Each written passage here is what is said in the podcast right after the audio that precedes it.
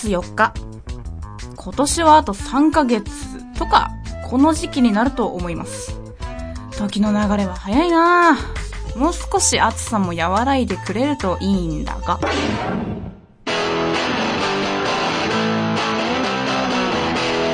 菊池茜のシングルルーム。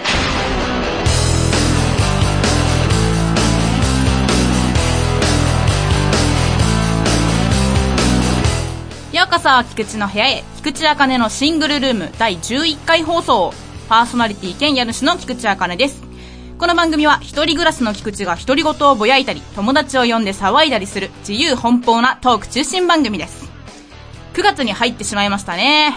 まだ暑い日が続きますが、最近はちょっと朝と夜は、お、少し涼しいかも、なんて時があります。エアコンつけて寝なくてもいけるぜってくらいにはなったかなと思います。なので、先日、そろそろチャリ族ライフに戻ってもいけんじゃねえかなって思いまして、久々に自転車に乗りました。8月は自転車封印してたんですよ。炎天下の下、チャリを漕いだら地獄を見ますからね。で、まあ、チャリを漕いだわけなんですけど、久々に乗ったらですね、タイヤの空気がすっかり抜けてて進みませんでした。逆に必死になりすぎて余計汗かいちゃったっていうね、寂しい結果になりました。その後、チャリから降りて、念のためタイヤに触ってみたら、超ブニブニでした。チャリってあんなに空気抜けても一応漕げるんだなって思いましたね。でも帰りは空気パンパンに詰めて、夜道をさっそうとぶっ飛ばしましたよ。 no チャリ、 no life。さあ、そろそろ行きますかね第11回放送、始まります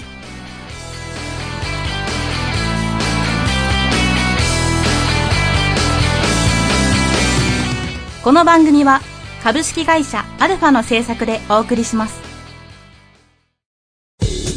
パーソナリティの島岡です。塩田です。えーこの番組はですね、うんうん俺らと言っておりますが、はいはいまあ、主に彼にとって聞かれ損なことをどんどん垂れ流していきたいと思あ、っております。彼って僕かな？はいもしかして。うん。そうですね、僕が本気になれば、ものの数秒で君はもう東京にいられなくあー痛いまだもうちょっと痛いけど、時間を見れなかったぞ、俺。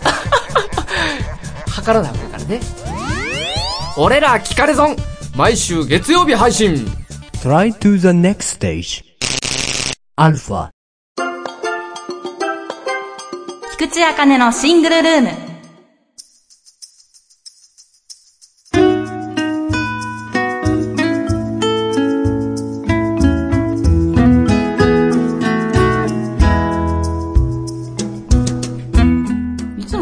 けど、この音楽バリ島っぽいですよね。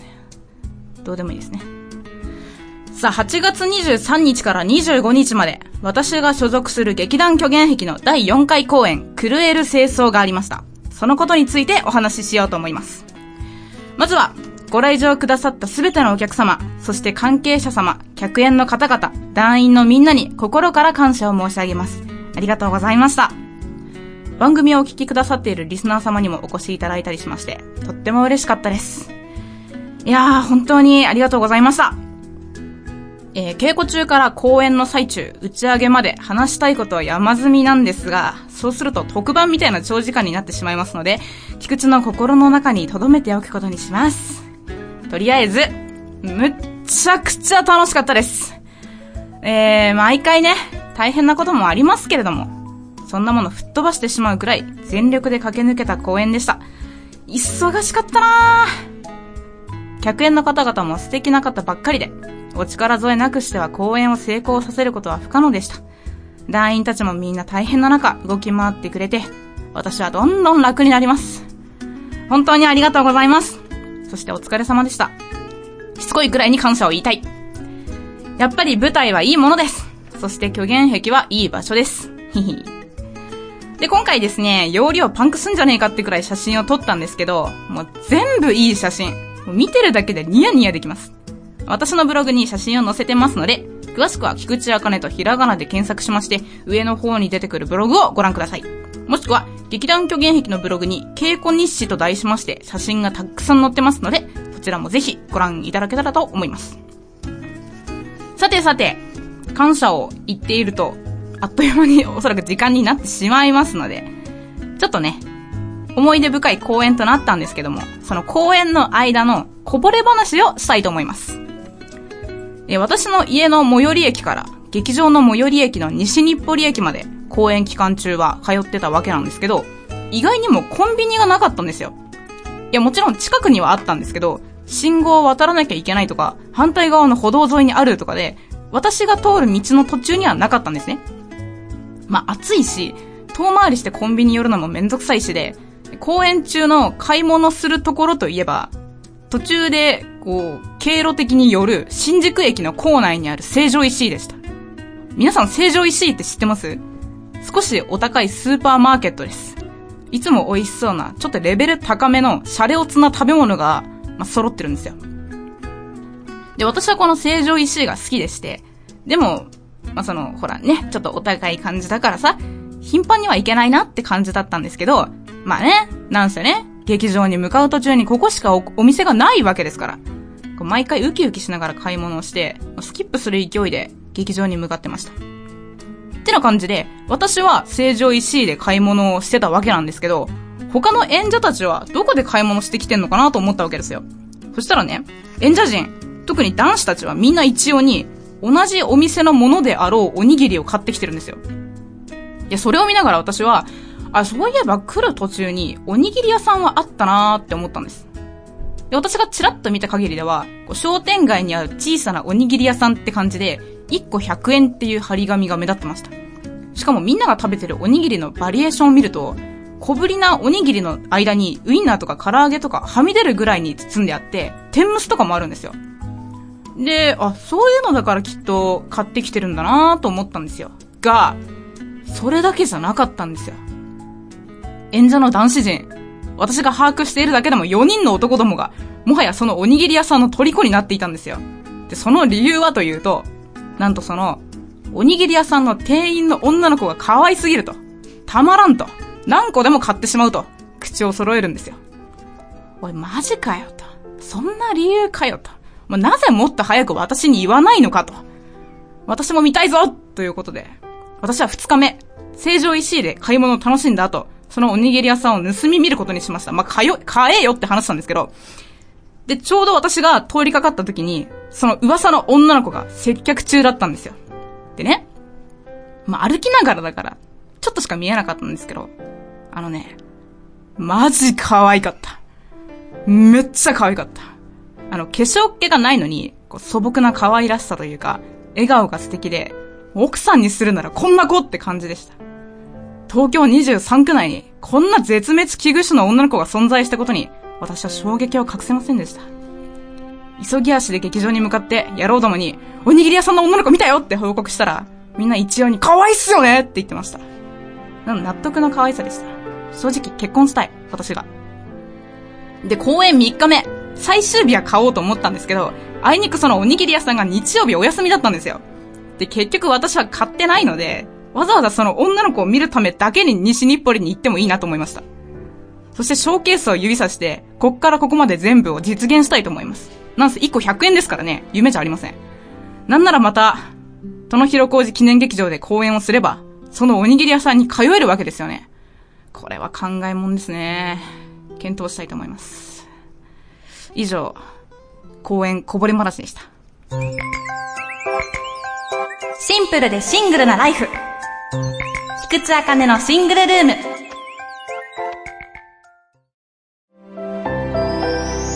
こんにちは、ゆきです。いつも頑張っているあなたに5分間のリラックスタイムをお届けします。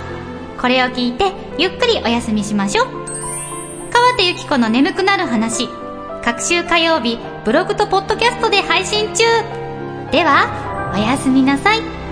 Try to the next stage. Alpha. おにぎり屋さんね。もう私がおにぎり握ったところでね、どうなるかって話なんですけど。おメールだ。よし、読むぞ。なになに栃木県にお住まいのカオピンさん。わあ、いつもありがとうございます。そして、公演ご来場ありがとうございました。レッツ読みます。赤根城、川手師匠、こんにちは。先日は舞台お疲れ様でした。見に行くたびに多くの方とお話できて嬉しかったです。かっこ、今回、カニマンさんともお話できました。あちなみにカニマンさんっていうのはうちの公演の、えっ、と、音楽制作をしてくださってる方でして、素晴らしいお方です。その時に、川手師匠とちょっとお話ししたのが、自分が引っ越す時についてのアドバイスでした。男性の一人暮らしで役に立つ家具というか、寝具のアドバイス的なことを番組で話してくれとお伝えしたのですが、考えてみたら、これ、アカネ城のシングルルームネタっぽいなと。でもネタがなくなったら、川手師匠が泣いてしまいそうなので、アカネ城には部屋選びのコツ、過去基準？や、こんなものが実はこういう風に使えるという、おばあちゃんの知恵袋的なアドバイスおなしゃす。PS、劇場行く途中のレストランでパスタ食いましたが、すげえうまかったです。最初に出てきたパン、バケットっちゅうのもうまかった。だそうです。ありがとうございます、カオピンさん。ちなみに私もそのレストラン通りかかってました。バケットね、大好きです。いいな私も寄りたかったなこれですね、あの、すいません、川手ゆき子さんにも当てたお便りですね。残念、彼女は先々週帰ってしまったんで、私の家から、さっそうと、えー、僭越ながら、私個人からのお返事をいたします。ユッキーには、カオピンさんが四十八手師匠って呼んでたことをチクっときますよって、あの、伝えておきますんで、安心してください。うん、引っ越す時のアドバイスですか。なるほど。カオピンさんは男性ですので、一応生物学上的には女子である私の意見はこんなものもあるよってくらいにお聞きいただければと思います。えっと、私は一人暮らしをして7年目になるんですが、そのうち2回引っ越してまして、3つの物件に住んでいたことになります。で、今の家がベストオブ部屋なわけなんですけど、その過程で部屋選びのコツをお伝えします。私個人的に絶対外せないって感じのことなので、ご参考までに。まず、家賃。これは都心部では最も最難関ですね。まあ皆さんご存知かもしれませんが、私の家は最寄り駅から徒歩20分強です。しかしその、えー最寄り駅近辺の平均家賃からは、およそ1万円から1万円、1万5千円くらい安いです。駅近の物件を探しがちですけど、私は駅から徒歩10分圏内とかから探すより、いっそ結構離れてしまって、自転車を使った方がお得ではないかなと思ってます。都内はバスも頻繁に走ってますし、雨の時なんかはバスを利用すればいいですしね。で、駅から近いと電車の音が気になったりもしますが、離れてしまえば静かなものだし、まあ、近くにスーパーとコンビニとドラッグストアがあれば不便はしないんじゃないかなと。まあ、難点といえば友人や家族が遊びに来にくいといったところですが、まあ、それは毎日来るわけじゃないし、ごめんねって感じです。駐輪場が物件の敷地内にあるかってところもポイントですね。次に、お風呂とトイレ。これは絶対条件なんですが、もう絶対バストイレ別。要はユニットバスは無理ってことです。以前住んでた物件がユニットバスだったんですけど、こう、お風呂側の排水口が詰まってしまって、こう床が浸水してしまい、その工事をしてもらったら、7万円かかったことがあります。その反省を活かして、絶対バストイレ別です。ユニットバスだとシャワーカーテンがあるせいでお風呂に入った気がしませんし、やっぱ狭いですよね。ゆっくりできないです。置いた景式だともっといいんですけど、それは望みすぎだし、家賃が高くなるってわけで、とりあえずバストイレ別は必須です。このバストイレ別っていう条件を足すだけでですね、物件件数が一気に少なくなるんですけど、ユニットだけはやめた方がいいですよ。少なくとも2年はその家に住むわけですから、重視した方がいい点だと思います。あとは細々したことをお伝えしましょう。えー、プロパンガス物件はやめておきましょう。ガス代が3倍近くなります。あと、未だにある電熱線コンロ。IH じゃないですよ。こう平らな鉄みたいなコンロです。これは一切使い物になりません。すぐに冷めないから火傷危ないし。次。えー、1階は別に危険じゃないということ。まあ私今住んでるところが1階なんですけど、まあ大通りに近いところに面した家ですし、バルコニーがないんですよ。で、窓ガラスにワイヤーが入ってるから叩いても割れないし、さらに防犯シャッターまであるので、空き巣の心配がありません。むしろ2階とかの方が、開花の人に気を使わなきゃいけないんじゃないかなと思います。あと、収納は絶対広い方がいい。収納がないなんて持っての方がです。私の今の家は人一人が寝そべることができるぐらいの広い収納があります。あとは、洗濯機置き場が室内にあること。私ごく軽くですけど、潔癖なところがあるので、コインランドリーは嫌です。ベランダなどの室外の洗濯機置き場は、虫が入りやすいし、雨の時に困るということで、これも重要。うん。あげるとキリがないですね。最初にも言いましたが、あくまで個人的な意見です。一人暮らしはもちろん自分一人で生活するので、収入に見合った無理のない快適さがコツだと思います。もちろん、料理が好きな人は、キッチンのコンロが二くしないとダメとか、家賃が高くても駅近がいいとかあると思います。何を優先して何を犠牲にするかですね。でも最初から広さとか築年数の浅さとか家賃や初期費用が安いとか目先のことにつられてはかえって後悔することがありますよ。いろんな面から考えて不動産屋さんのトークに惑わされず自分が気に入るお部屋がいいと思います。あとは帰ってきたくなる部屋作りとか散策を楽しめる周辺環境だとかそういうことがプラスされるとなおいいですね。とまあ、だらーっと喋ってしまいましたが、部屋探しと部屋作りには少し語れる自信がありますので、こういうお便りはご質問はとっても嬉しいです。参考にしていただけたらもっと嬉しいです。ガオピンさん素敵なお住まいが見つかるといいですね。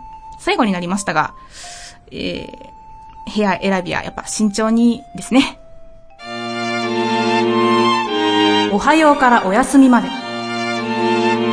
菊池茜のシングルルーム。出会いは一期一会。今話題のあのタイトル。注目度急上昇中のあの作品。青春に刻まれた懐かしの一冊。あなたも僕らと素敵な出会いを探しませんか？ラノベランデブー。各週月曜ポッドキャストにて配信中。Try to the next stage. Alpha.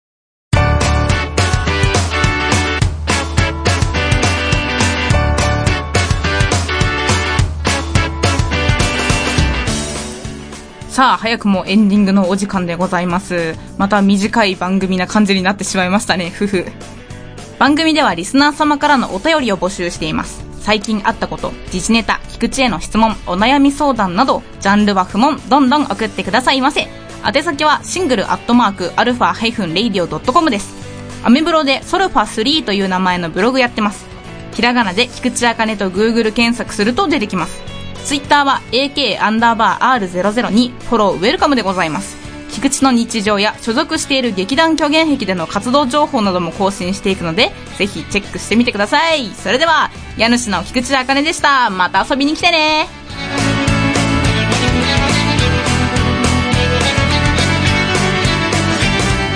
この番組は株式会社アルファの制作でお送りしました。